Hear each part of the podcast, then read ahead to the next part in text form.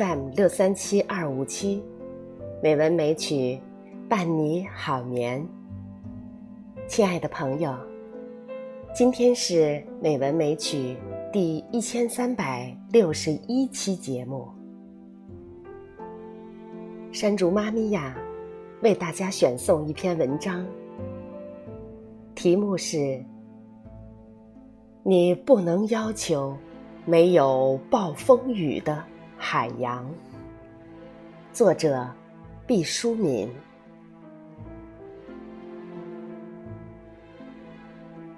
痛苦和磨难是人生不可分割的一部分，只有接受这一事实，我们才能超越它，更加看清生命的意义。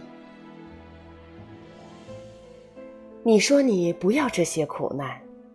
那么，生命也就失去了框架。很多自杀的人，就是因为没有理会这种意义，一厢情愿地认为，生命是应该只有甘甜，没有挫败的。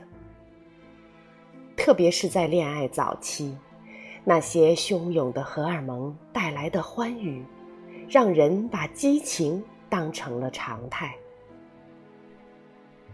生命的常态，其实就是平稳和深邃，还有暗流。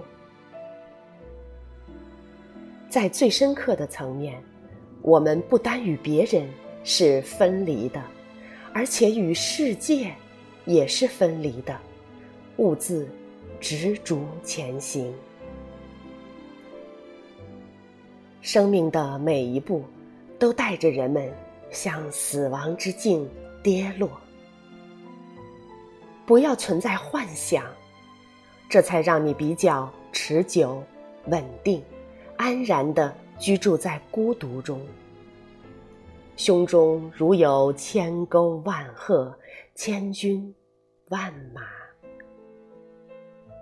只有接受这一事实，我们才能超越死亡。腾起在空中，看清生命的意义。有一次到沙漠中间的一个城市去，临行之前和当地的朋友联络，他不停地说：“毕老师，你可要做好准备啊！我们这里经常是黄沙蔽日，不过这几天天气很不错。”只是不知道他能不能坚持到你到来的那一天。我有点纳闷儿。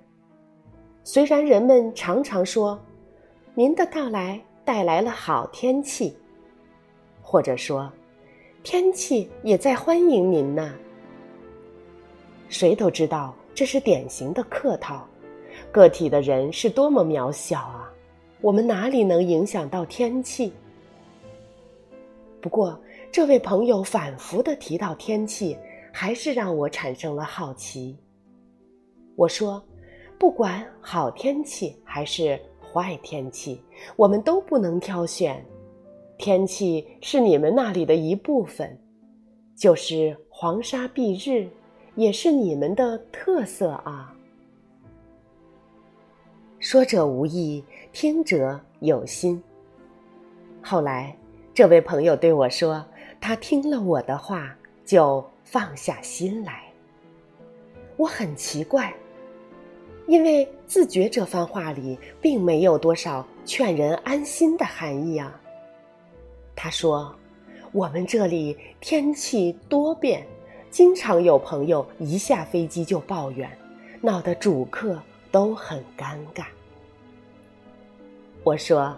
坏天气也是大自然的一部分，就像每个人的生命中都必定下雨，某些日子势必黑暗又荒凉。就像你不可能总是吃细粮，那样就会得肠癌。你一定要吃粗纤维。坏天气、悲剧、死亡、生病，都是生命中的。粗纤维，我们只有安然接纳。你不可能要求一个没有风暴的海洋。那不是海，是泥潭。